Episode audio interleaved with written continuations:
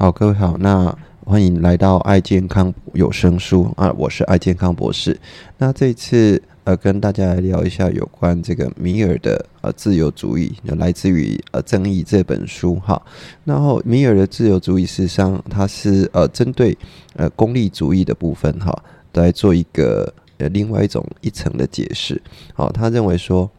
啊，功利主义事实上呃没有办法去完全去呃代表去解释哈很多事情的一个正当性跟合理性。好，那呃比如说我们强调呃功利主义强调的是这个效用的最大化。好，任何事情用呃价值去做衡量，那。即使牺牲掉哦某一群人的呃幸福的话，事实上啊还是有必要的哈。那这样的一个论点，那米尔就提出呃上礼拜我们有跟各位聊到哈，就是可能会来自于说呃有一些服务真的是可以购买，譬如说呃器官的买卖，或者是协助自杀哈。这种协助自杀，只要对方呃同意的话，那是不是啊就可以来达到安乐死这样的一个部分？啊，或者是呃合意这样食人的行为哈，在德国二零零一年有发生过这样的事情哈。好，那接下来呃任何服务都可以购买嘛？好，其实呃有一个点哈，事实上是跟我蛮息息相关的，就是来自于打仗哈。那呃打仗呃。打仗本来就是应该替国家哈来从事这样的一个呃守护国家的一个行为哈，那但是呃如果从米尔的自由主义来看的话，呃如果以我个人自由意志，我是不是呃不想打仗？那我就不想去哈呃我的自由意志告诉我说，其实打仗不是我自己想去打的，那这样子呃就。没有办法，就可能不用去哈啊，这样的一个论点啊，我们可以看出来说，现在的一个呃兵员制度哈，会来自于啊征兵啊，或者是志愿兵啊的部分。那他是举啊一八六二年的时候南北战争哈，那事实上这个是。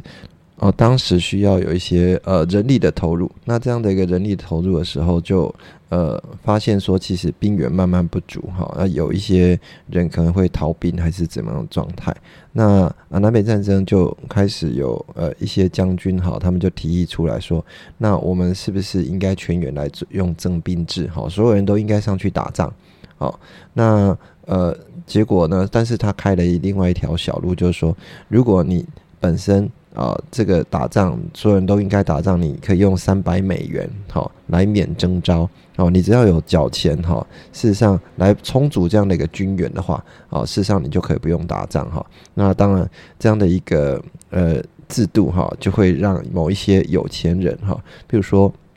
当时这个摩根，哈，摩根啊，或者是罗斯福呃父子，哈，罗斯福总统啊，以及。卡内基哈，这些呃有钱人，当时的有钱人用三百美元，他可以达到免免征召这样的一个一个效一个一个效用哈。那所以后来人家就有讲说，南北战争哈是富人发动战争，那穷人上上场打仗哈。那这样的一个状态啊，是不是呃一个呃比较权衡的一个做法哈？他们就提出质疑。那当然。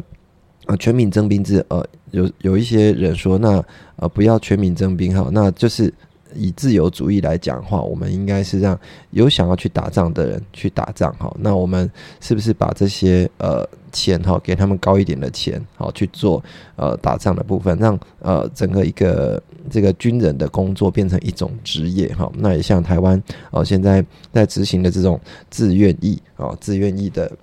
一个服务哈，那。呃，慢慢的，事实上开始发现说，事实上，呃，他还是会有一些问题哈。那比如说，呃，这些人呃，本身虽然我们在讲说自愿意，他可能本身来讲会比较呃专业哈，他是一个属于专业的一个军人的部分，但是事实上有一些嗯，大概不是说真的是想要去从事哦自己想要从事当兵的部分，可能只是想要获得更高的薪水哈。那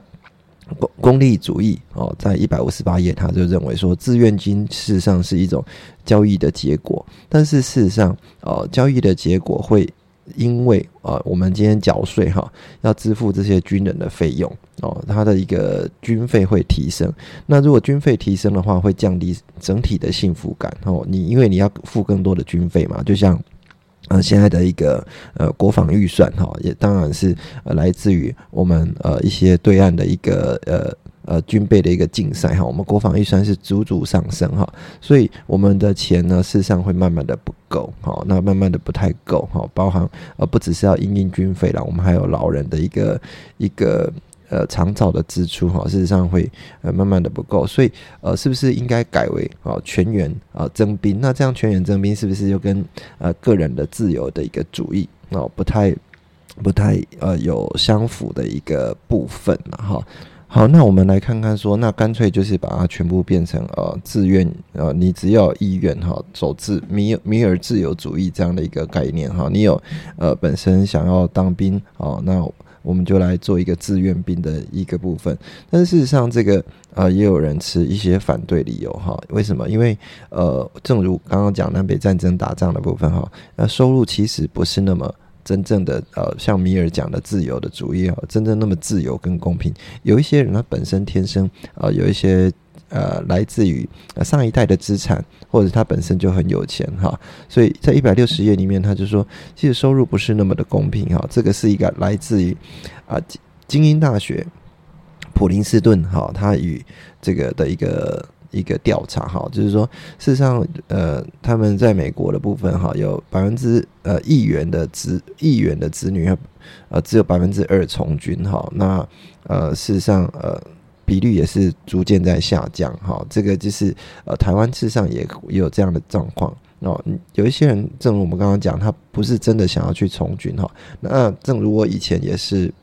呃职业军人哈，那呃我也知道说，事实上呃很多的是因为呃收入哈，或者是家庭的关系哈，我不是那么想要去当这个呃自愿自愿意的部分哈，但是没有办法，因为家里就是呃没有没有。足够的钱哈，可以让我们去呃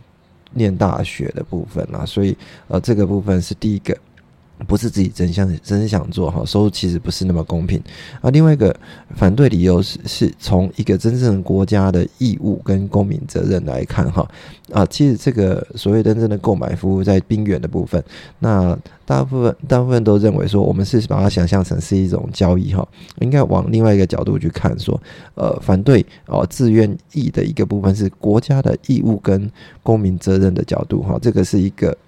啊，打仗哈是防卫国家、守护我们的人民的一个很重要的一个功。那大家都应该有这样的意识哈。也就是说，我们现在呃，事实上大家会有很多呃，你即使你已经退役了哈，你已经离开军中，但是你还是本身要有呃一些作战的技巧，随时都可以。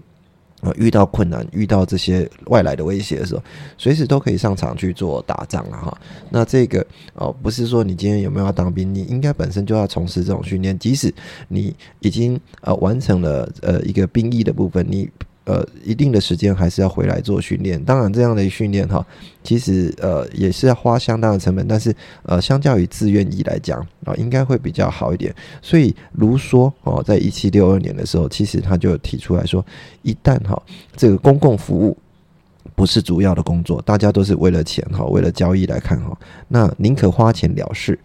而不轻微，那国家距离衰亡也不远了哈。这个就是呃。大家对于这种国家义务或公民责任哈比较没有概念的时候，其实这样子对整体来讲国家的一个兴亡也会有产生一些影响哈。这让我想到说，我们现在事实上也都在做选举啊哈。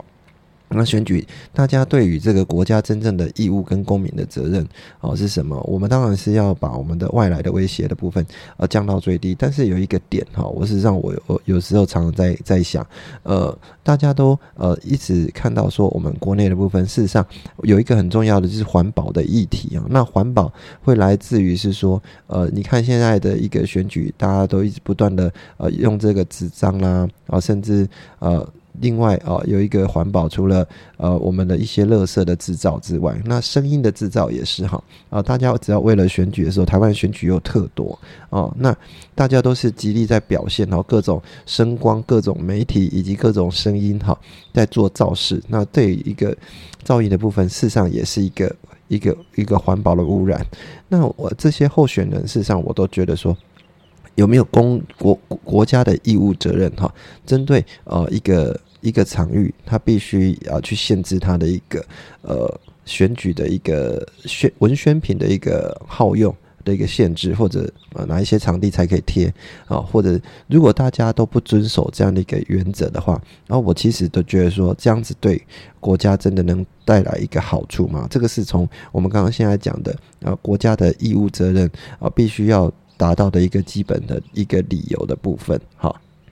好，那我们回到呃这个自愿意的部分。好，事实上你如果采全员征兵的话，有一些部分还是要做一些外包啦。啊，比如说真正打仗的时候，呃，你有一些一些或者是军方的一些业务啊，事实上还是需要呃外围的一些企业一一些公司来帮忙。像美国当初在伊拉克打仗的时候，事实上就有十八万的承包商哈来做呃针对相关的一个基础建设或者后勤的资源啊呃，他的一个十八万的承包商，事实上这些人加起来哈，可能比军队还多。那最多的。就是来自于啊，有一家公司叫黑水公司哈，那黑水公司也造成了一个很大的一个一个外包的事件，因为啊，当初黑水公司它在外包的时候啊，确实有一些。一些人哈，他因为在做外包工作的时候不小心哦受到这个敌军的攻击哈，那也丧失了生命哈。但是他们只是在里面去做哦这样的一个工程赚钱的部分哈。那这个是有没有符合他本身的一个意愿的部分啊？如果今天他意愿是为了说过去赚钱哈，当然这是自由主义，那也要承担相当的风险哈。但是如果是为了国家的公民跟责任的部分的时候，那相对的代价哦，呃，是事实上是也是蛮高的哈。那像我们本身自己在医院哈，也其实医院呃，正如也是一个一个一个国国家的一个运作哈，其实组织也是蛮庞大的。但是，呃，即使医院在里面的话，有还是会有很多的外包商来做做协助哈。因为呃，医生医疗的部分是我们的专业，但是啊，譬如说一些呃营运啊，比如说一些呃买买这个呃零食啊，或者是这个商店街哈，这个就不是医院本身的本业，所以这个可能会外包，或者是清洁呢也会外包。那这些在外包的一个部分的话，这个是不是就是一种呃？一种这个这个购买的一个服务哈，这个就是来自于这个米尔的一个自由主义的一个概念哈。那我们再看一下，呃，购买服务还有一个件事情哈，也可以跟大家聊一下，就是来自于生孩子啊。那生孩子，呃，这个是呃，如果以功利主义来讲，我当然可以呃呃自由的贩卖哈，我本身这样的一个生生孩子的权利哈。那所谓生孩子的权利就是代理孕母了哈。那代理孕母在呃一九八五年的时候，事实上引起很大的一个争议哈，就是来自于这个呃威廉斯斯特恩医师哈，他们呃在呃一九九八年的二月哈，其实跟这个有一个叫做怀特怀德哈怀特海德哈怀特海德呃签了一份契约哈，就是说他们呃愿同意借由这个。威廉哦，男男男男医师的一个精子进行人工受精，然后在孩子分完之后交给威廉哈，那这个怀特海德他其实也同意哈，放弃自己身为母亲的一个权利哈。好，那问题就来了哈，这个呃精子是男生的啊，怀特海德是女生的，所以一定的血缘跟这个呃卵子是这个怀这个呃怀特海德是有相关的哦，他。他一开始是说他呃 OK 啊，他可以把孩子交给他哈。最后呢，呃，当孩子要生出来的时候，其实他就开始逃跑哈，因为他舍不得下舍不下这个孩子哈。那当然，呃，最后一开始法官他们就判决说，哦，你应该履行契约哈，把这个孩子啊交给这个威廉医师哈。但是呢，呃，怀特海的哦，他他真的是呃无法割舍哈，所以他就拒绝这件事情。那这这一整整件事情啊，引起呃最后的一个大法官的一个裁决哈，他是尊重呃个人的一个一个自由自由权的部分，尤其是有有一个血缘的部分，等于是把这样的一个亲情哈哦做成一种呃像一个买卖服务法是不合适的哈。那呃这个反对理由呢，那是来自于说呃可能怀特海德他当时是在认知不足哈，因为还年轻嘛哈，认知不足的状况下来执行。啊，然后另外一个是把儿童呢变成是一种商品的交易，第三个是把女性的生殖活动变成一种异化劳动的一种形态，哈，这个是呃他们那个当初的反对理由，呃，那后来大家又进化成一个一个概念，说那以前一科技没有那么进步啊，现在科技更进步了，呃，一个女孩子哈贩卖自己的子宫。啊，那当然，卵子或精子是来自于呃真正的原生父母。那这样子啊，是不是真的也可以呃达到说呃我们所讲的一个自由的一个主义？那我只是提供一个场地哦，让这个小朋友去住，这样到底？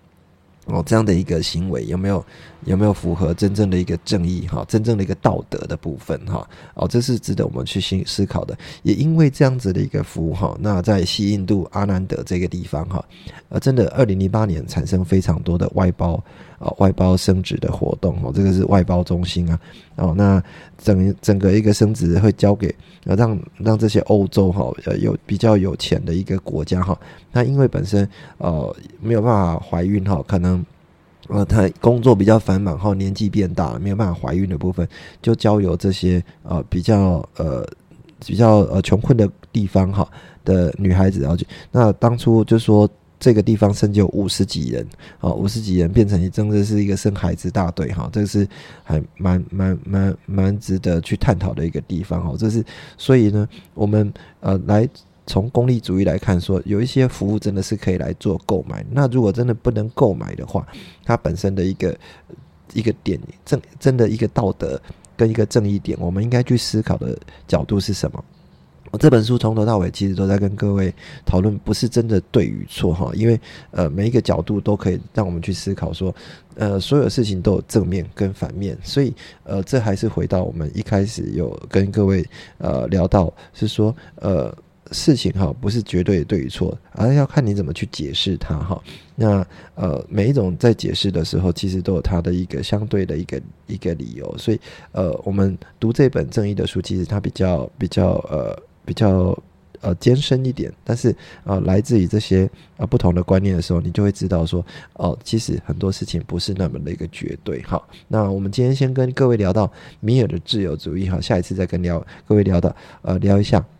有关这个这个呃康德的啊权利跟义务哈，好像在上课一样哈。但是呃康德的权利跟义务也是啊蛮值得去聊的，因为他一直认为人是一个理性的团体，所以啊应该是遵从这种我们真正的一个来自于动机跟理性的一个原则哈去思考哈。我们我们下礼拜再跟各位来聊这些事情。那我们今天就聊到这边，拜拜。